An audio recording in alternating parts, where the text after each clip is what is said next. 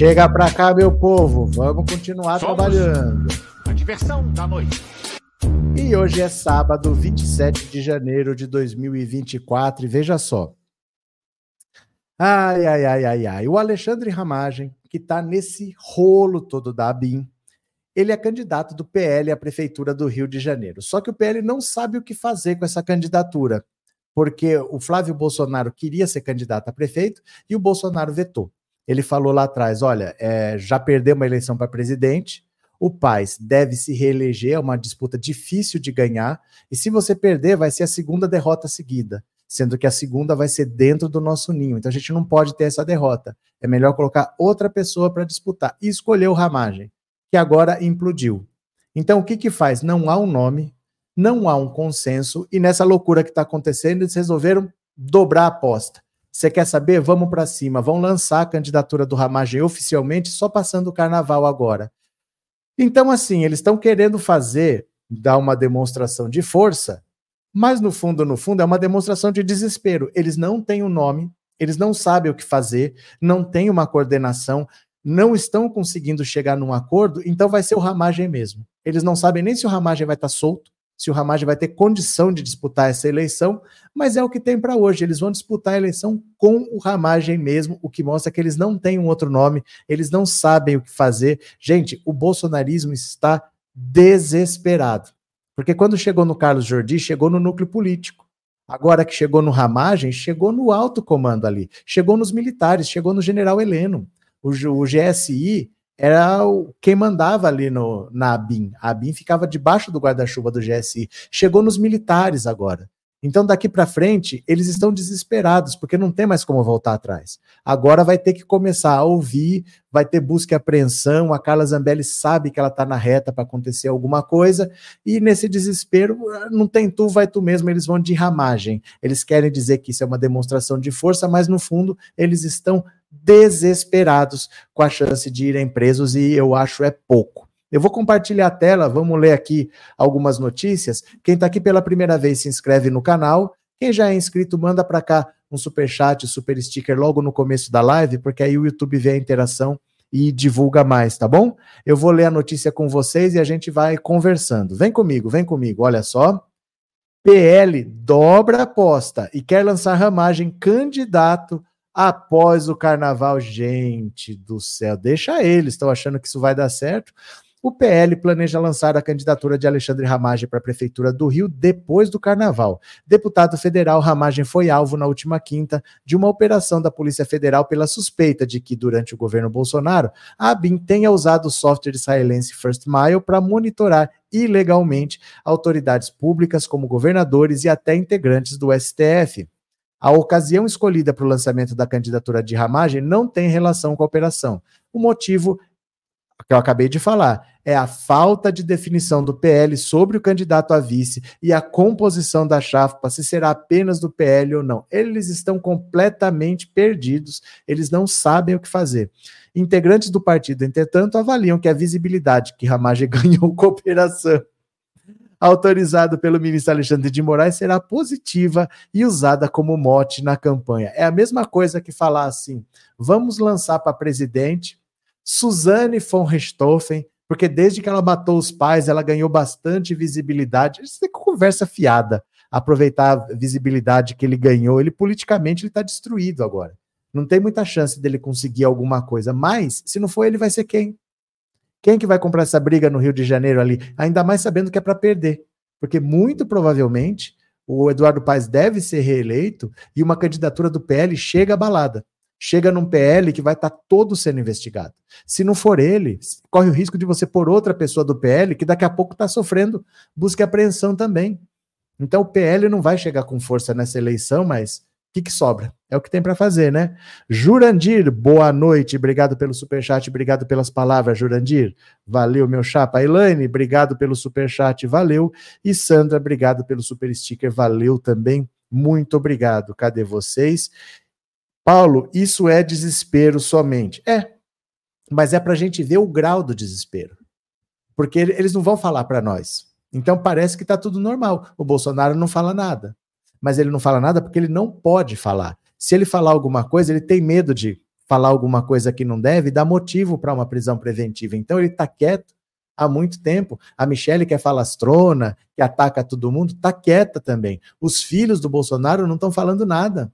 O Flávio Bolsonaro foi dar uma entrevista para a Globo News e falou da BIM paralela, e depois não sabia como desfazer, que o pai sabia, que o pai usava, não sabia. Então eles estão completamente desesperados. O Carluxo só está postando vídeo antigo do Ramagem, eles não sabem o que fazer.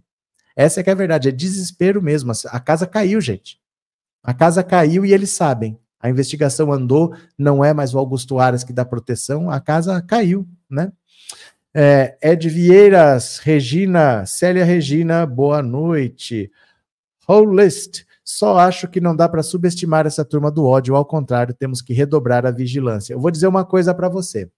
Uma coisa é ser bolsonarista no governo Bolsonaro, outra coisa é ser bolsonarista no governo Lula. Eles tentaram dar um golpe de Estado e não conseguiram. Quando eles tinham a presidência da República na mão, eles não conseguiram fazer nada. Quando eles tinham dinheiro público, eles não conseguiram fazer nada. Quando eles tinham as Forças Armadas do lado, eles não conseguiram fazer nada. Não vai ser agora. Entendeu? Não compare o que eles fizeram com o que eles podem fazer, porque eles não têm nem a mesma capacidade e nem a mesma coragem. Porque antes era fácil fechar rodovia sabendo que a Polícia Federal, Polícia Rodoviária Federal, ia chegar para ficar do lado deles, mas agora vai para cadeia. Então, no dia 7 de setembro, chamaram manifestação, não foi ninguém. 12 de outubro, ninguém. 15 de novembro, ninguém. Toda manifestação não tem ido ninguém. Nem o Bolsonaro vai. E nem o Bolsonaro vai. Ele manda o povo ir, o povo não vai e nem ele vai. Porque eles sabem que é perigo. Eles sabem que agora não dá mais para brigar. Então, eles estão nessa. Infelizmente, para eles, eles estão nessa, que eles não têm mais o mesmo poder de antes e nem a mesma coragem, né? Davi Porto, obrigado pelo super sticker, meu parceiro. Muito obrigado de coração, viu? Obrigado mesmo. É, quem mais aqui? Daniel, em, estão super conspirando, tem que conspirar ataque estético? Não entendi. Mas é que assim, não adianta só querer. Eles, se eles tivessem capacidade para fazer isso, eles tinham feito no governo Bolsonaro. Eles não têm essa capacidade. Eles não conseguem mais fazer isso. Agora eles vão para cadeia. Gente, quem quebrou vidraça em Brasília está pegando 17 anos de prisão. Não tem mais muita chance deles tentarem alguma coisa, porque eles já tentaram, não deu certo, e quem tentou está se ferrando. Então, enquanto tiver essa galera lá na papuda, não tem muita conversa, não. Maria Aparecida, Bolsonaro que lance um ex, quer lançar um ex-jogador eu vi, é o Emerson Sheik, para vice-prefeito em Mangaratiba. Ele quer lançar o Emerson Sheik, que jogou no Corinthians, no Flamengo, no Fluminense. Essas coisas só acontecem na direita, gente. Essas palhaçadas só acontecem na direita. Pegar uma pessoa desconhecida só porque tem notoriedade não acontece na esquerda. José do PL tem que lançar a candidatura do Ramagem em Santa Catarina, lá tá liberada a corrupção. Altelina, Bolsonaro é igual Ofélia, abre a boca, só fala besteira. Eu não sei quem é Ofélia, porque eu sou jovem. Vocês velhos que sabem quem é Ofélia, eu sou jovem. César, obrigado pelo super sticker, César. Muito obrigado, viu? Valeu. É, Terezinha, verdade, eles estão bem caladinhos. É porque não pode falar. Não é falta de querer falar, é que a situação é complicada. Hoje em dia, eles vão falar, eles atrapalham. O Flávio Bolsonaro deu uma entrevista na Globo News que com certeza ele se arrependeu, que ele estava conversando com a Andréa Sadi. Eu, eu não vou achar aqui agora. Eu não vou achar aqui agora. Mas ele se enrolou. Deixa eu ver se eu acho aqui. Pera lá. Deixa eu ver se eu acho. Pera lá. Porque vale a pena a gente ver. Ele. Deixa eu ver aqui. Eu não sei se ela postou no, na página dela. Deixa eu ver se está na página, no Instagram dela. Deixa eu ver aqui. Tá aqui mesmo, ó. Tá aqui mesmo, tá no Instagram dela. Vamos ver aqui um pedacinho, porque ele foi falar, ele percebeu que ele não devia ter dado a entrevista, porque ele só complicou a situação. E é o que está acontecendo com os bolsonaristas. Ele foi falar do pai e foi tentar explicar bem paralelo, ele acabou confessando o crime. Então tá complicado para ele. Você quer ver? Quem quiser, gente, me segue aqui, ó, no Pensando Auto Insta. Me segue aí, ó. Colocando o celular nesse código QR, você vai direto para lá ou então você pesquisa, clica na lupinha, põe lá pensando alto Insta, tudo junto, sem espaço, tudo minúsculo, grudado, pensando alto Insta, que você me acha. Vamos ver aqui, ó, eu vou compartilhar. Vale a pena ver. Aqui eles se quebraram, ó. A Andréia Sadi postou, tá no Instagram dela, ó, Sadi Andréia. Vamos ver aqui, presta atenção, ó. Estou o títulozinho aqui embaixo, André, em respeito à nossa relação profissional de. de, de então, mas está na decisão da PF. Eu vou da decisão do Supremo. Quem fez relatório para a defesa de Flávio Segundo Bolsonaro. a Polícia Federal. Não Cara, é mas isso, o mas jornalismo só reproduz o que a gente apura.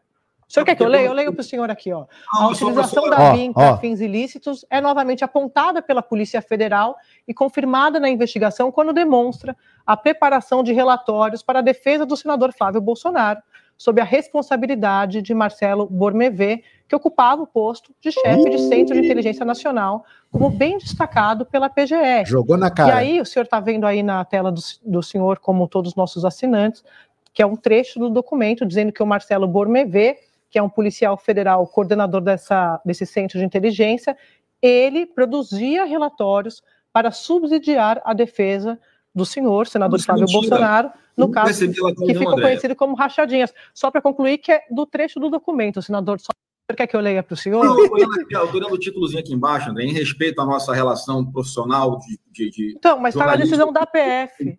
Quer ver? Deixa eu ver se tem outro aqui, deixa eu ver. Ana, eu falei para o Caruso assim: vou dar uma informação agora, presta atenção, para o editor-chefe. Quer dizer, ele vai saber junto com o assinante. Imagina o desespero do editor. Ah, não tá aqui. Deixa eu ver. Não, não tá. Não tá. Era um outro trechinho até que o Flávio Bolsonaro acabou confessando que o pai dele tinha uma BIM paralela, porque ele fala na reunião, né? Naquela reunião ministerial que ele xinga todo mundo, ele fala assim: essa BIM não dá para confiar, esse sistema não funciona, eu tenho o meu que funciona. Ele tentou falar que o Bolsonaro não usava a BIM, ele não confiava. Mas usar a BIM não era o problema. O negócio é que ele tinha uma BIM paralela, fornecendo informação ilegal para ele. Então ele acabou, ele quis defender e acabou confessando. Não tem exatamente esse trecho, mas você vê quando ele começa a abrir a boca, eles se enrolam. Então eles estão quietinhos, né? É, Adriano, acho que esse Sheik foi namorado da Fontinelli. Foi. Foi, foi é esse jogador de futebol mesmo. Ele vai ser candidato a vice em Mangaratiba, que é onde o Neymar tem casa, aquela casa que foi interditada, porque eles desviaram o rio para fazer um, um, lago artificial lá. É lá mesmo. Eu estava no Instagram, mas aqui é mais divertido. Fica à vontade, onde vocês quiserem assistir, viu, Otelina? Sandra, boa noite. O Rachadinha ainda falou que ajudou a comprovar a inocência do pai. É, então, não tem como. A situação está tão complicada que se eles falam, eles confessam. Eles não conseguem falar alguma coisa sem piorar a situação. Então eles estão de boca fechada, não tem, não tem o que falar. Não tem o que falar, a questão é essa, né? Antônio, uns políticos baianos do atual governo queriam a permanência do Aras, Lula acertou, agora a fila anda. Era o Rui Costa e o Jacques Wagner. Mas o Lula nunca levou isso em consideração. O Lula nunca levou essa possibilidade em, em consideração, né? Anne, pensar que essa praga jogou no meu Corinthians. Ai, ai, ai. Continuemos, continuemos. Mais uma notícia aqui. Quem puder, gente, colaborar com o Pix, o Pix está aqui na tela, tá? Esse celular é a chave Pix. Se você puder colaborar, dá uma força lá para manter o canal funcionando. A gente vai ler mais uma notícia. Lembram de Weintraub? Abraham Weintraub, que escrevia impressionante com C? Dá uma olhada ele aqui, ó. Abandonado pela direita, ex-ministro de Bolsonaro lança pré-candidatura em São Paulo com alfinetadas ao ex-presidente. Ele já tentou ser candidato ao governo de São Paulo, não conseguiu, não conseguiu disputar a eleição. Agora ele quer ser candidato a prefeito de São Paulo, mas ninguém leva ele a sério, gente. Ninguém leva esse cara a sério, nem o bolsonarismo. Ó, o ex-ministro da Educação, Abraham Weintraub, anunciou nesta sexta-feira que disputará a Prefeitura de São Paulo como candidato avulso, ou seja, sem estar filiado a um partido político. Rompido com o presidente Bolsonaro desde 2020, Weintraub fez uma transmissão ao vivo em suas redes sociais para comunicar a seus seguidores da decisão, na qual alfinetou Bolsonaro e fez críticas aos políticos que serão seus adversários nas urnas, Ricardo Nunes e o Boulos. Sou pré-candidato a prefeito de São Paulo. Você está me escutando? Não precisa aceitar a chantagem do Bolsonaro, Valdemar, Kassab, Tarcísio de ou vota no Nunes ou o Boulos ganha. Talvez eu ganhe, provavelmente não vou ganhar, mas pelo menos você vai para uma eleição com dignidade. Ao longo da transmissão, Weintraub disse que o deputado Ricardo Salles foi o único nome que chegou a se colocar no pleito que tinha o seu respeito. Ao que tudo indica, no entanto, Salles não irá ser candidato. O Salles optou por entrar no PL, aceitou abaixar a cabeça para o bolsonarismo. Ele é um escravo. Esse é o que tem o respeito, hein? Ó, o Salles é o único que entrou que tem o respeito, ó. E ele fala que o cara é um escravo. Esse é o respeito que ele tem. Sobre a sua candidatura, Vai também informou que irá entrar com recurso no TRE de São Paulo para ser considerado candidato e que irá pleitear o número 37 nas urnas. Segundo ele, a escolha do número se dá por ser um dos salmos da Bíblia Sagrada preferidos, o de São Davi. Entre 2019 e 2020, Weintraub esteve no governo Bolsonaro, mas deixou a pasta para ocupar a diretoria executiva no Banco Mundial. O rompimento com o ex-presidente ocorreu em 2022, quando não quis concorrer ao governo de São Paulo quando não quis e não obteve o apoio de seu aliado, que preferiu estar no palanque de Tarcísio de Freitas. Desde então, o ex-ministro passou a ser um crítico assíduo do bolsonarismo, o que o levou ao seu isolamento total. Nas eleições de 2022, concorreu a uma vaga a deputado federal pelo Partido da Mulher Brasileira. Seu desempenho nas urnas foi pífio, pouco mais de 4 mil votos, e acabou não se elegendo. Olha, vou falar para vocês assim: isso aqui é o fim do bolsonarismo. Isso aqui é o fim do bolsonarismo, esse ostracismo, esse ridículo que eles estão sendo relegados e essa tentativa de achar que é relevante, de que pode disputar alguma coisa. O cara quer ser um candidato avulso, ele quer ser candidato sem estar afiliado a um partido. Aí ele não vai ter tempo de TV, ele não vai ter dinheiro do fundo eleitoral. O que, que ele acha que ele vai conseguir desse jeito? Caso, o bolsonarismo é essa coisa ridícula mesmo, deixa ele se ferrar, né? Adilson, só os loucos de São Paulo vão votar no Weintraub, igual os argentinos. Ninguém vai votar. Ninguém, ninguém conhece o Weintraub. Ele não é uma figura da política, entendeu? Ele não é uma figura da política, ele não tem apoio, ele não tem um partido, ninguém vai votar. Ele foi candidato a deputado, teve 4 mil votos, não vai votar. Esses 4 mil votos devem ter vindo da legenda. Sabe, você tem alguns votos que são seus e alguns que vêm da legenda, deve ter sido da legenda ainda, ele mesmo não deve nem ter tido voto. Quem mais aqui? Neuza, a risada da Natuzaneri deixou o Dudu Bananinha raivoso. Quem mais? Adriana. Deus me livre, esse cara em São Paulo não sabe nem escrever. Não, gente, mas não leva a sério. Cê, ó, você precisa entender o que é o bolsonarismo. Vocês levam a sério demais o bolsonarismo. O bolsonarismo é uma palhaçada que deu certo porque o Lula não disputou uma eleição em 2018. Mas o bolsonarismo não é assim, ó, eu vou disputar e eu vou vencer. Não, não levem a sério esse pessoal aí. Esse pessoal aí não. O que, o que eles tinham que conseguir, eles já conseguiram. Ou vai para cadeia ou vai parar por aí mesmo, né? Regina, obrigado, Regina. Regina comprou mais uma assinatura do canal e uma pessoa vai se tornar membro do canal por um mês. Que legal, né? Legal, obrigado, viu, Regina? Zaninha, tem notícia melhor que ver e ouvir que eles estão indo presos? Delícia. É porque agora tem outro PGR. Não dava para esperar isso com Augusto Aras lá. Então, precisou terminar setembro para as coisas começarem a andar. E agora que o Lula indicou o Gonei e o Gonei está trabalhando, agora vai a toque de caixa, porque a Polícia Federal trabalhou, né? A parte dela ela fez e está lá. É juntar tudo e fazer uma denúncia. Cadê? É, Celeste, claro que vai. Os crimes aparecem e não acontecem nada. A justiça só faz fofoca, ação nada. Quem é Celeste Bretas? É parente do Bretas lá do Rio de Janeiro? Quem é? Hein? Lenita, é para mim. O que, Lenita, que é para você? Alexandre, o Exército autorizou policiais militares ter até cinco fuzis, o que o senhor Gente, essa notícia é de ontem e eu não falei porque eu não achei nada demais. Não que não seja importante, mas é porque tem notícia demais para falar. Tem muita notícia para falar. Eu não vou falar disso daí não, porque tem outras coisas que são mais importantes, entendeu? Não dá para falar de tudo. Infelizmente, em uma hora dá para falar de umas cinco ou seis notícias. E essas daí não é das mais importantes. Então, eu não vou tocar nesse assunto por causa das outras que tem para tocar. Só por causa disso. Não tem, não é nada contra essa notícia. É que não dá para falar de tudo, né? É, quem mais? Anne, se eles juntar ao Ciro, vira uma loucura mesmo, os dois destemperados e malucos. O Ciro, eu acho que. Acho que nem o PDT vai ter coragem mais de bancar o Ciro, porque ele gasta dinheiro para ter 3%, gente.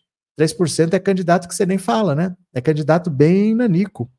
Vamos ver, vamos ver o que acontece. Agora, a Argentina, que era o paraíso do bolsonarismo, olha aqui, ó.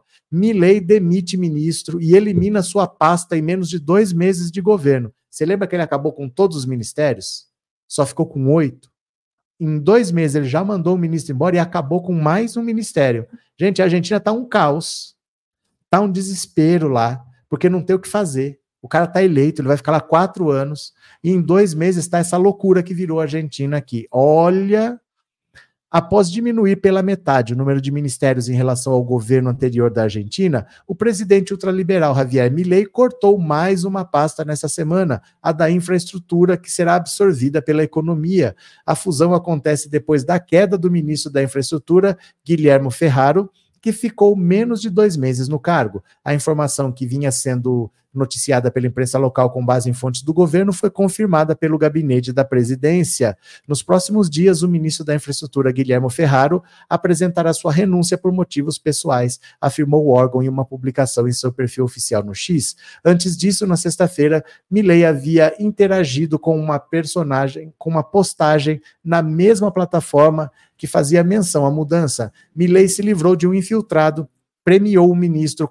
que mais trabalha e fechou um ministério. Tudo na mesma jogada. Infraestrutura passa a ser a secretaria e fica sob Caputo, que ganha mais poder no governo. Conhecido de Milei há pelo menos 15 anos, Ferraro foi um dos primeiros nomes confirmados para o primeiro escalão do governo, ainda antes do segundo turno das eleições. A pasta que ele depois assumiu foi chamada de mega ministério pela imprensa argentina, em razão de sua abrangência. Sob sua alçada estavam as secretarias de transporte, obras públicas e comunicações. Olha, é disso aqui que nós escapamos, gente dessa loucura desse Milley aqui, ó, isso seria muito parecido um segundo mandato do Bolsonaro. A sorte é que a gente tem o Lula. Na Argentina não teve um Lula. O Bolsonaro estaria reeleito com qualquer outro candidato concorrendo, porque a compra de votos foi uma coisa que nunca se viu nesse país. E o Lula derrotou até isso. Mas na Argentina, que não tem o Lula, tá vivendo isso aqui. O Brasil seria isso daí, ó. O cara não tem ministério mais, está brigando com o parlamento, está brigando com todo mundo, e é o começo de quatro anos de história. Eu acho é muito pouco, eles que se lascam. Vou fazer o quê, né? Gente, cada um escolhe, né? É, Will Porlane, bem que já falaram, ele não termina o mandato. Aí depende. Depende, sabe por quê? Porque não é porque tá ruim para o povo que você não termina o mandato. A questão é: será que ele vai mexer com as pessoas erradas? Se ele mexer com os privilégios das pessoas que ele não pode mexer, se ele mexer com aquelas pessoas que têm seus interesses, aí ele cai. Mas ferrar a vida do povo não derruba governo. Deixar o país um caos não derruba governo. O que derruba governo é você mexer com as pessoas erradas. Então depende. Ele é de direita, a direita pode estar gostando disso, pode estar ganhando dinheiro com essa bagunça que virou a Argentina. Vai depender, né? O que, que foi? Tânia, péssima análise. Tiririca, o povo também dizia que não ganhava até hoje aí mamando sem nenhum projeto. Não sei do que, que você está falando. Que péssima análise sobre o que, que você está falando. Não sei nem se é para mim. Mas uma coisa é o seguinte: uma coisa é ser deputado. Outra coisa é ser presidente. Porque para ser deputado, com 200 mil, 200 mil votos você se elege. Então, por exemplo, tem muito deputado ali com, com o nome. Por exemplo, lembra do Frank Aguiar ser deputado? o Clodovil ser deputado. Você não pode comparar uma eleição proporcional com uma eleição majoritária. Não é possível você fazer essa comparação. O próprio Bolsonaro, todas as vezes que ele disputou, ele venceu. Ele ganhou sete eleições seguidas. Venceu para presidente, todo presidente se reelegeu, não conseguiu se reeleger. Não conseguiu se reeleger. Agora, você dizer que outro candidato venceria o, o Bolsonaro, você tem que pensar que o Lula, no primeiro turno, ele teve a maior votação da história. A maior votação da história tinha sido do Bolsonaro no segundo turno, 57 milhões. O Lula bateu o recorde de todos os tempos no primeiro turno, 58. E bateu o recorde de novo no segundo turno, fez 60. Você acha que qualquer um consegue fazer isso? É a mesma coisa que você achar que o Michael Phelps é campeão mundial, quebrou o recorde mundial, mas qualquer outro também faria. O Lula quebrou o maior recorde da história duas vezes seguidas na mesma eleição. Você acha que qualquer um faria isso? Você acha que é simples assim, Tânia? Estamos esperando a sua candidatura. Sandra, obrigado pelo super sticker, viu? Obrigado pelo apoio. Valeu. Obrigado de coração. Regina, obrigado de novo, Regina. Neilson, obrigado pelo super sticker. Valeu. César Previdente, aqui eu já tinha falado. Pronto, não estou devendo mais nada para ninguém. Edson, Ramagem vai para prisão? Não. Pensa em prefeitura. Eu não entendi. Ramagem vai para pensão, para prisão? Não. Pensa. Eu não sei onde é que está esse não.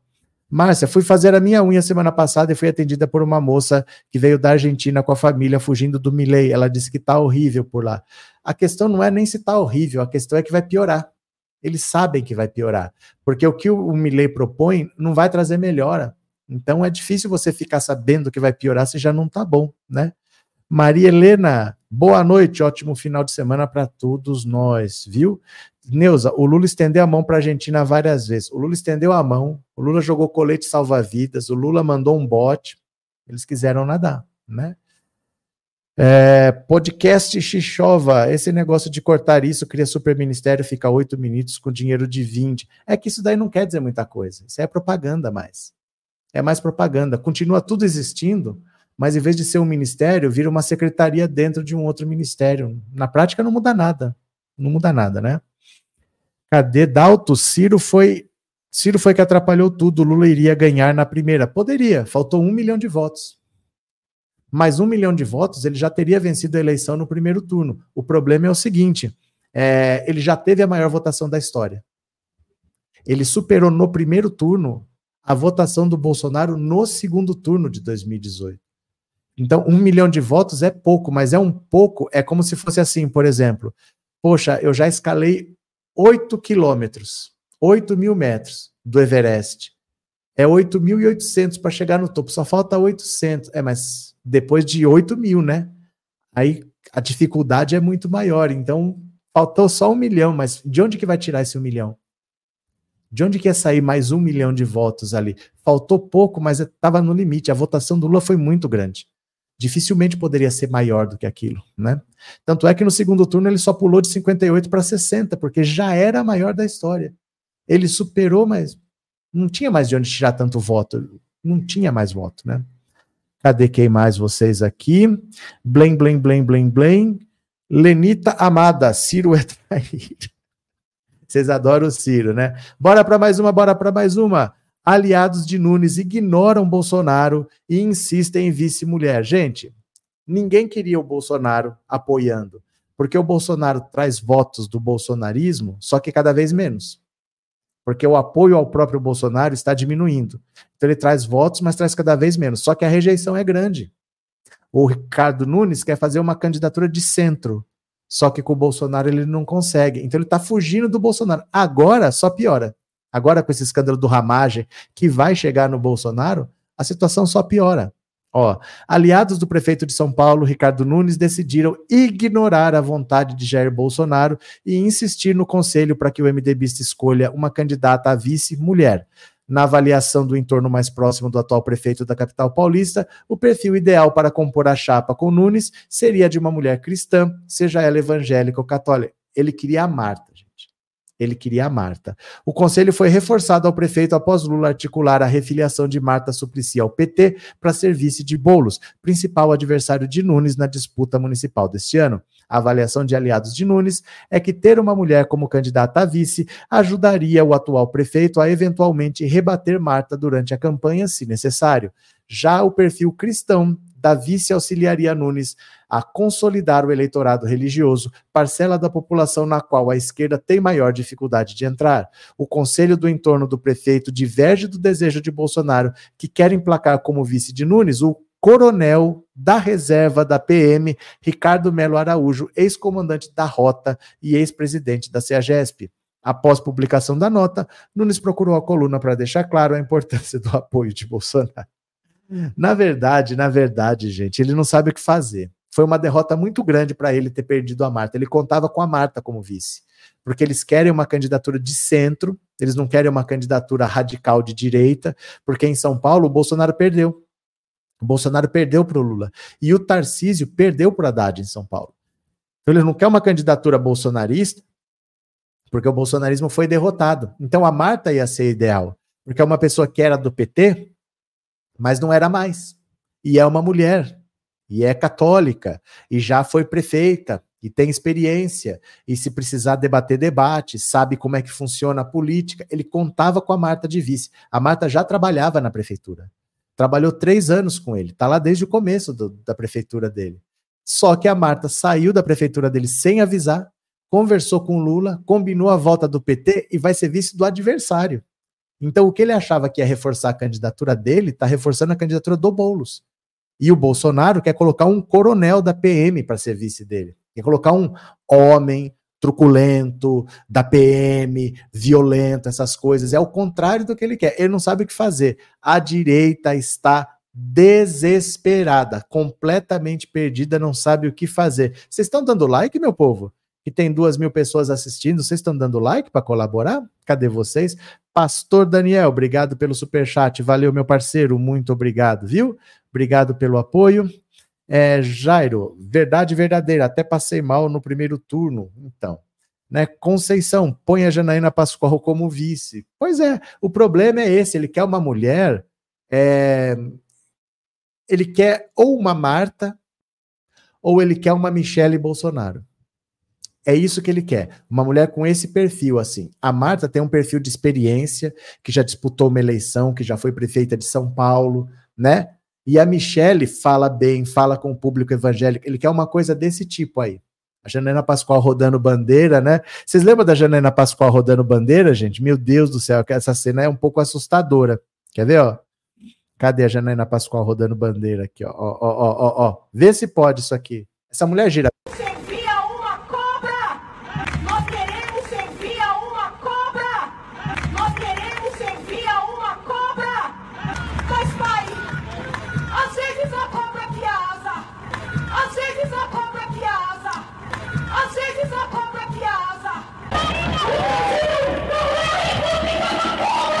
Olha isso.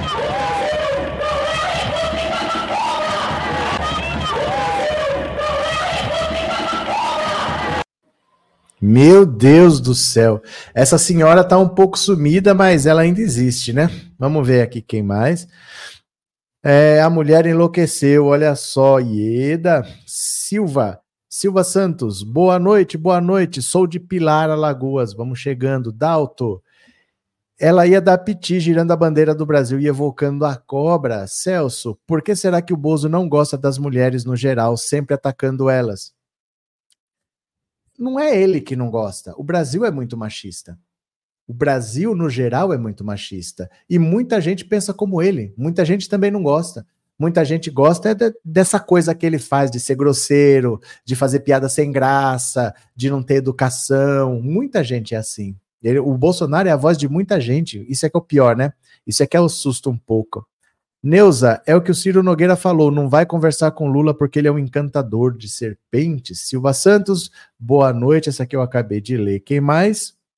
Adriana, e pensar que essa maluca deu aula na USP. Não, ela dá aula, ela é professora da USP, ela é.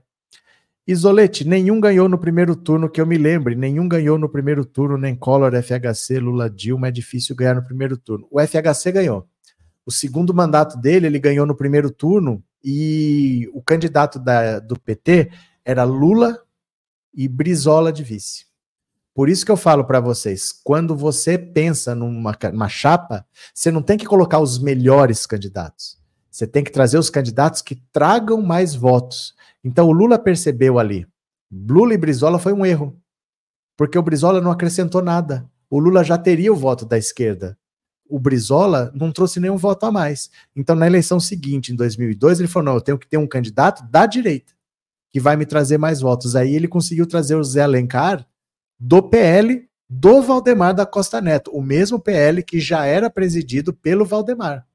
Então o Lula entendeu nessa derrota que ele nem para o segundo turno foi, que era um erro ter um, um, vice de esquerda. Ah, o Brizola é ruim? Pelo contrário, é que ele é de esquerda, ele não acrescenta votos. Então não são os melhores candidatos numa chapa, são os candidatos que mais trazem votos, né?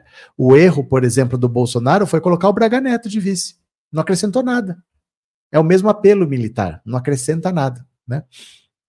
Uh, Clóvis, até os ditos de esquerda atacaram a Dilma. Muita gente atacou a Dilma e muita gente atacou Lula. Muita gente está indo para podcast aí da entrevista falar que o Lula é um neoliberal. Muita gente da esquerda, abra um olho. Isolete, eu tinha dúvida das duas eleições do FHC. A segunda foi, e foi ali que o Lula entendeu. Foi ali que o Lula entendeu que ou ele mudava, ou só dentro da esquerda não tinha voto. Dentro da esquerda não tinha voto suficiente para ele se eleger, depois de três derrotas seguidas, né? É, Tonho, exatamente, FHC ganhou no primeiro turno, no segundo mandato. É quem mais? Célia. E o povo fala que eu sou louca depois dessa Janaína, eu sou até normal. Continuemos, continuemos para mais uma aqui, ó. Vamos ver mais uma, vamos ver mais uma. Ó. Garçom do TST descobre durante palestra que foi escravizado por 14 anos. Isso aqui, gente, vocês vão conhecer várias histórias parecidas. Isso aqui é um retrato do que é o Brasil. O Brasil escravocrata que ainda existe. Olha isso aqui, ó. Vem lá comigo. O garçom deve entrar e sair rápido do local em que serve água e café. Ele não pode ficar. Assim, Maurício Jesus Luz, 44 anos, descreve o ofício que exerce no TST, Tribunal Superior do Trabalho. Foi nesses intervalos entre palestras e audiências que ele descobriu ter sido vítima de trabalho escravo dos quatro aos 18 anos em fazendas no interior do Pará. O despertar começou em 2022, quando ele ouviu pela caixa de som da Copa do TST a palestra da empresária Simone André Diniz. Ela denunciou ter sido vítima de racismo ao ser rejeitada para uma vaga de empregada doméstica. O caso foi arquivado por falta de provas, mas gerou a responsabilização do país por violação aos direitos humanos. Até então, Luz achava normal o que sofreu na infância e na juventude, situação comum em sua região, no município de Tucuruí. Ele afirma que nas fazendas não recebia salário e era agredido fisicamente quase todos os dias, com golpes de chicote, chibata, corda, lapada, chutes e beliscões, além de xingamentos como neguinho escravo e filhote de urubu.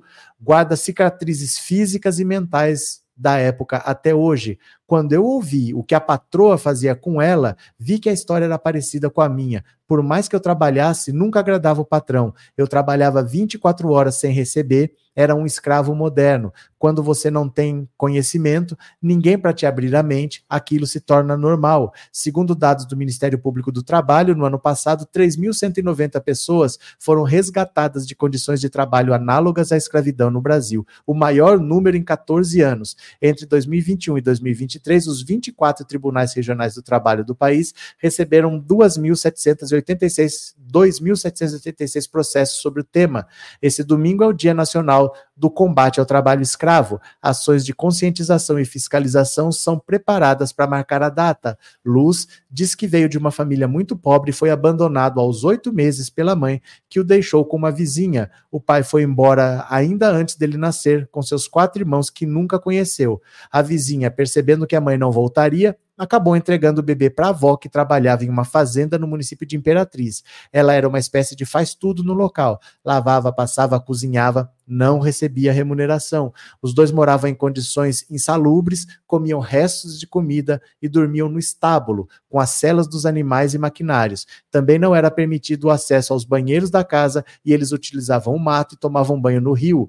Luz relata que aos quatro anos já começou a receber tarefas como transportar bacias d'água e alimentar os animais, sob o argumento de justificar as despesas que dava a sede. Ele afirma que se submetiam a essas condições por não terem para onde ir recursos financeiros ou parentes que pudessem ajudá-los. Tinha vezes que a dona da casa me chamava de neguinho escravo, filhote de escravo, filhote de urubu, estorvo. Esse era o palavreado. Pelo nome, nunca chamaram. Era negão, macaco, de acordo com a situação. A jornada piorou aos nove anos, quando sua avó morreu e as obrigações aumentaram. Ele relata que a rotina começava a partir das três da manhã e só terminava às nove da noite. Muitas vezes era acordado por barulhos de tiros propositais disparados só para assustá-lo. Tinha apenas uma muda de roupa que secava atrás da geladeira. Não podia entrar na cozinha e recebia comida pela janela também não tinha acesso a objetos de higiene pessoal. Diz que nunca teve infância, momentos de lazer ou brinquedos. Não tinha tempo. Tampouco frequentou escola porque os donos não permitiam.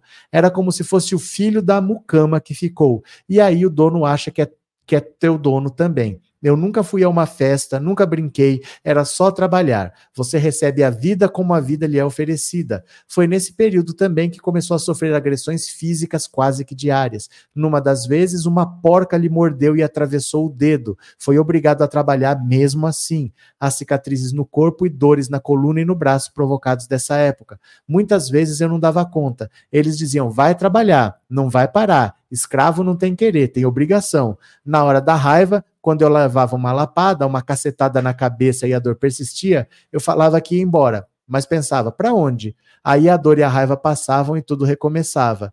Ele tomou coragem de fugir para uma segunda fazenda quando tomou um golpe no tórax que lhe tirou o fôlego. Diz ter uma marca no local até hoje. Olha a marca aqui, ó, no tórax dele, um afundamento. Luz pensou que seria diferente na nova fazenda, por ela, segundo ele, ser mais moderna e os donos serem religiosos, mas o tratamento foi o mesmo, com violência e sem salário. Nessa, eu jogava óleo diesel no cupim nas estruturas do curral com a boca, e ele, o dono, ficava com raiva. Ele dizia não. E ele, não o quê? Aí enchia a boca de óleo diesel. Nessa também sofri bastante. O único presente que diz ter recebido foi a certidão de nascimento aos 18 anos por um casal de idosos que morava nos fundos da terceira fazenda em que trabalhou e que o registrou como filho. O rapaz decidiu que para seu, que seu nome fosse Maurício, mas não Francisco, em homenagem ao locutor da rádio da qual ele gostava. Nessa fazenda, ele não sofreu violência por parte dos donos, mas também não recebia salário. Apesar de todo o sofrimento, ele disse que não pensa em buscar a justiça contra os agressores. O coordenador do programa de enfrentamento ao trabalho escravo do TST, ministro Augusto César Leite, disse à Folha que a história de Luz representa a escravidão tradicional rural. Segundo Carvalho, uma decisão recente do tribunal que adotou precedentes na Corte Interamericana de Direitos Humanos, entendeu que a submissão do trabalhador a condições de escravidão é um crime de lesa humanidade imprescritível. Portanto, a qualquer momento, uma pessoa que tenha sido submetida a isso pode processar os autores. Ele afirma ainda que outros tipos de escravidão contemporânea ainda estão muito presentes no país, praticadas até mesmo por grandes empresas na área urbana que controlam o trabalhador por sua condição de dependência econômica. É possível perceber como, infelizmente, a sociedade ainda naturaliza certas condutas. Pessoas pensam que se ele está aceitando, é porque de alguma forma ele estaria concordando ou que trabalham em condições precárias porque estão acostumadas a isso. O ministro também afirma que falta uma posição mais firme do Poder Judiciário e uma sensibilidade maior sobre o tema. Ele diz que decisões às vezes põem em dúvida ou minimizam os relatos da vítima ou admitem que há uma condição de trabalho escravo, mas estabelecem valores módicos de reparação que não inibem o crime. Se essa decisão não for severa, que faça com que não se compense financeiramente a escravidão é decisão inócua. Isso vai entrar no custo-benefício. Falta mu muito uma postura do Poder Judiciário mais efetiva e intransigente e de priorizar esses processos. Olha. Que situação, hein? O cara já adulto trabalhando, só depois de adulto que ele foi descobrir que ele foi escravizado por 14 anos. E isso aqui, gente, se esses ricos pudessem, é o que eles fariam com todos nós. O que eles gostavam do governo Bolsonaro é que o Bolsonaro deixava cometer crime. Por que você acha que o Bolsonaro tomou posse e extinguiu o Ministério do Trabalho? Para acabar com a fiscalização para que essas pessoas pudessem enriquecer às custas do sofrimento alheio. Então, o bolsonarismo é formado por gente perversa, por gente que quer se beneficiar do trabalho do outro, do esforço do outro e não quer pagar por essas pessoas. Então, isso daqui, ó, é o que eles querem para nós. É assim que eles nos enxergam. Esses povo aí, ó, não tem que ter escola, não tem que ter comida, tem que, ter, tem que trabalhar e não reclamar. É assim que bolsonarista pensa, viu? E é o que o Bolsonaro queria fazer com a gente, viu? Maria Rita, meu Deus, que tristeza. Lígia, Senhor, que horror, que loucura. Pois é, né? Quem mais aqui? É Maria Consolação, vai entrar o vereador, é possível? Vai saber, né? Vai saber, eu acho difícil. Porque ele nem partido tem. Ele nem partido tem, o bolsonarismo pode colapsar. A gente não sabe o que vai acontecer até o final do ano. Bolsonaro pode estar preso. Será que alguém vai votar em alguém por ser bolsonarista até o final do ano? Porque a eleição não é hoje. Bolsonaro pode estar preso, a gente não sabe quem de deputado pode estar preso. O quadro vai mudar muito. O governo Lula vai deslanchar, a economia vai dar resultados, e a, o bolsonarismo vai sofrer grande impacto com essas investigações. Então, o que, que vai acontecer daqui dois anos? Daqui dois anos, não, até o final do ano, a gente não sabe, né? Tem que esperar, Maria. Eu acho difícil, eu acho difícil, mas saberemos no final do ano. Valeu? Obrigado pelo super chat, viu? Obrigado pelo apoio. Aí. Maria Rita, meu Deus, que tristeza eu tinha acabado de ler. Lívia, ele tinha que denunciar os descendentes desses pilantras. É que a pessoa tem medo. A pessoa tem medo. Ah, eu estou vivendo minha vida, eu não quero lembrar daquilo, eu não quero mais falar daquilo. Aquilo marca a pessoa. Aquilo marca, sabe? Você não quer mais falar daquilo, você não quer mais viver, você só quer viver em paz, assim. A pessoa fica com receio de tocar nesse assunto de novo, né? É, Seninha, isso é muito triste. Comecei a trabalhar com 7 anos, dos 10 aos 17, eu trabalhava cerca de 12 horas por dia, eu não recebia um centavo. Carrego esses monstrinhos até hoje. Pois é, isso marca a pessoa. Então, às vezes, você fala, ah, por que, que não processa? É porque é uma coisa dolorosa para você ficar revivendo, né? A pessoa é uma pessoa traumatizada. A verdade é essa, né? Célia, isso é revoltante. Essas pessoas deveriam ser presas. Estou sem palavras para expressar a minha indignação. Quem mais? O Moura. Cada cristão tem direito e posse sobre um escravo. Eles já defendem isso na cara dura. Osana, dói no coração escutar isso, coitado desse menino. Rosemary, o Temer ajudou tirando os direitos dos trabalhadores. Temer também gosta de escravidão. Ieda, já passei por isso também, hoje me refazendo. Então, quem passou, gente, não é uma pessoa que passa normal. Não é assim, ó, acabou, agora eu vou seguir minha vida. É uma coisa que marca, é uma coisa que traumatiza, porque você não se sente mais ser humano. Você sente que você não tem valor, que você não vale nada. Tem gente que prefere morrer. Por que, que eu estou vivendo? Ó, o cara foi abandonado pela mãe, foi abandonado pelo pai. Quem está cuidando está maltratando. A única pessoa que cuidava morreu. E eu vou continuar nessa vida para quê? Se você não vê perspectiva, é difícil, é bastante difícil, né? Rosimério, os religiosos são outros que gostam de escravizar os outros na época da escravidão. A igreja, eu acho que cortou. Mas a igreja sempre teve escravos, a igreja católica. A igreja católica sempre teve seus próprios escravos, né? Conceição, no Pará, denunciar um patrão é um gesto de bravura. Lá, denunciar bandido é cavar a própria cova. Também tem isso. Agora, ó, por outro lado, tem uma história bonita também para contar. Então, tem uma outra aqui para vocês. Olha só. Estudante da rede pública de São Paulo se emociona ao descobrir que foi o primeiro da família aprovado numa universidade. Aê, gente, até que enfim, né? É o Lula refazendo histórias de vidas dessas pessoas.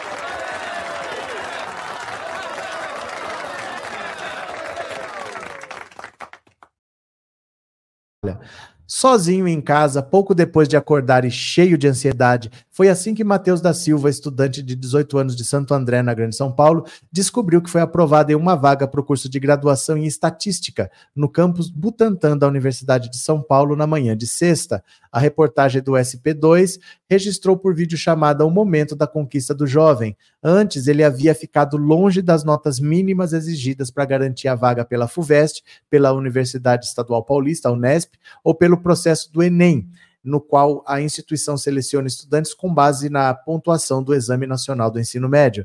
Eu fiz a Unesp, a FUVEST, o Enem. A Unicamp eu não consegui fazer porque eu não tive dinheiro para pagar a inscrição. Mesmo com 880 pontos na prova de redação do Enem, Matheus não conseguiu ficar dentro da nota de corte em estatística na sua modalidade do Enem pela cota na escola pública para pretos, pardos e indígenas. Por isso, ele acabou optando no Enem USP pelo curso de Geologia, para o qual foi aprovado no resultado divulgado na quarta. Mas, apesar da alegria de ter conseguido uma vaga na faculdade, o sonho dele de seguir alguma carreira envolvendo matemática aplicada agora sobrevivia apenas no resultado do provão paulista. A escolha da carreira, segundo ele, ocorreu ainda no primeiro ano do ensino médio. Eu estava pensando em ser engenheiro civil, mas não curti muito a área quando pesquisei. Aí vi que tem um olhar mais analítico, então pensei, matemática aplicada.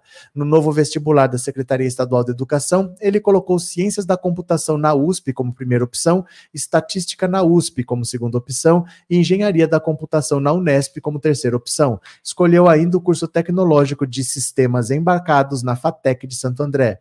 Na primeira vez que bateu o olho no seu boletim de desempenho, o Matheus, inclusive, achou que não tinha passado. Nossa, em estatística quase cheguei perto. Fiquei na segunda colocação. Passado cerca de 20 segundos, ele chegou até o fim do boletim, onde estava escrito que ele fora convocado para matrícula em sua segunda opção, estatística. Os olhos arregalaram, o sorriso resignado sumiu e ele levou as duas mãos à boca e se afastou do computador. Não posso acreditar, disse Mateus, que chegou perto para ler de novo a frase. Convocado para matrícula na segunda opção, como ampla concorrência, leu o estudante em voz alta, engatando com um grito pela mãe. Ó. Na manhã de sexta-feira, o jovem estava sozinho em casa. Sua mãe diarista e o pai que trabalhava como alter alterador de mercadoria em uma empresa já haviam saído. A irmã mais nova também não estava por lá e Mateus já começou a planejar os próximos passos. Primeiro, ligar para todo mundo e avisar do sonho realizado. Depois, passar na Escola Estadual Educador Pedro Cia, a escola do programa de ensino integral, onde ele cursou o ensino médio e se formou em dezembro, para buscar os documentos de que precisa para fazer matrícula na USP na próxima segunda. Por fim, retirar na parede é, retirar na parede do quarto todos os materiais de estudo pré-vestibular que o acompanharam por tanto tempo. Olha, primeira vez na família dele que alguém consegue entrar na faculdade e assim, às vezes a gente não tem noção do que, é essa emoção, porque é uma vida que se repete. Quando você não estuda, é uma vida que se repete. Você vai fazer aqueles empregos que não exigem estudo, que pagam pouco, não vai ter boas condições, vai ter um filho que vai ter que estudar em qualquer escola, não vai chegar à faculdade, só vai fazer trabalhos que não exigem é, preparação universitária, vai ganhar pouco, é um ciclo que não sai. É um pedágio que você consegue pagar para seguir a sua viagem quando você consegue fazer uma faculdade. Então é importante isso que o Lula está fazendo. Agora tem o pé de meia, né? O estudante vai receber no ensino médio um dinheirinho todo mês para que ele não desista de estudar e siga em frente para reduzir a evasão. Vamos ver. Fábio Silva, o primo da minha mãe era um explorador, ele já morreu, quase ninguém sente saudade dele, talvez a família dele. Quem mais? Walter Pereira, não existe igreja bonitinha, todas elas são para repreender o conhecimento humano. Isolete, eu sou católica, vivi com meus na igreja e nunca vi. Os padres são uns amores, só dão bons exemplos. Isso de certo faz muitos anos. Eu nunca vi escravos. Não, não existe escravos para você ver agora. A Igreja Católica tinha escravos quando tinha escravidão no Brasil. Então ela nunca trabalhou pela abolição da escravatura, porque ela própria tinha os seus escravos, entendeu? E ela fechava os olhos para o que acontecia no Brasil. A escravidão já tinha acabado no mundo e ela pregava amor, compaixão, amor ao próximo, mas ela mesma tinha escravos, a Igreja Católica. Mas isso até 1888, né, enquanto tinha escravidão. Vitor, eu trabalhava com 10 anos de idade, entregava jornal, vendia pastel, cocada, frutas e era garçom em uma churrascaria. Quem mais? Lula é o cara, disse a Conceição. Suzane, nem todo cristão são assim, alguns têm empatia. Mas não importa, Suzane. Não importa. Se você pensar que uma pessoa é religiosa, ela deveria ser a pessoa mais misericordiosa. Então, você achar que tem alguns que são, não vale para uma maioria que não é, porque você tem por obrigação de ser uma pessoa religiosa pensar no próximo, e a maioria não pensa. Então, a maioria está lá, às vezes é por status, às vezes está lá para dizer que é melhor que os outros, sabe? Porque quem contribui mais senta no lugar que escolhe ali para ficar perto do padre, para ficar perto do pastor, ganha moral na comunidade. Às vezes é por isso que a pessoa faz parte de uma igreja e não necessariamente por, por um sentimento, né, que leva ela para lá. Walter Pereira, e o dono da loja lá em Caetité, na Bahia, que exigiu moça branca dócil e sem filhos para o cargo de atendente. O, pau, o pau quebrou na cidade. Maria Rita, que Deus abençoe sucesso. Beleza? Gente, deixa eu ver aqui, deixa eu ver. Pronto. Deixa eu ver quem colaborou com o canal com o Pix. Se você colaborou com o Pix, eu vou ler o seu nomezinho agora, viu? Então, Pix, Pix, Pix, Pix, Pix, Pix, Pix.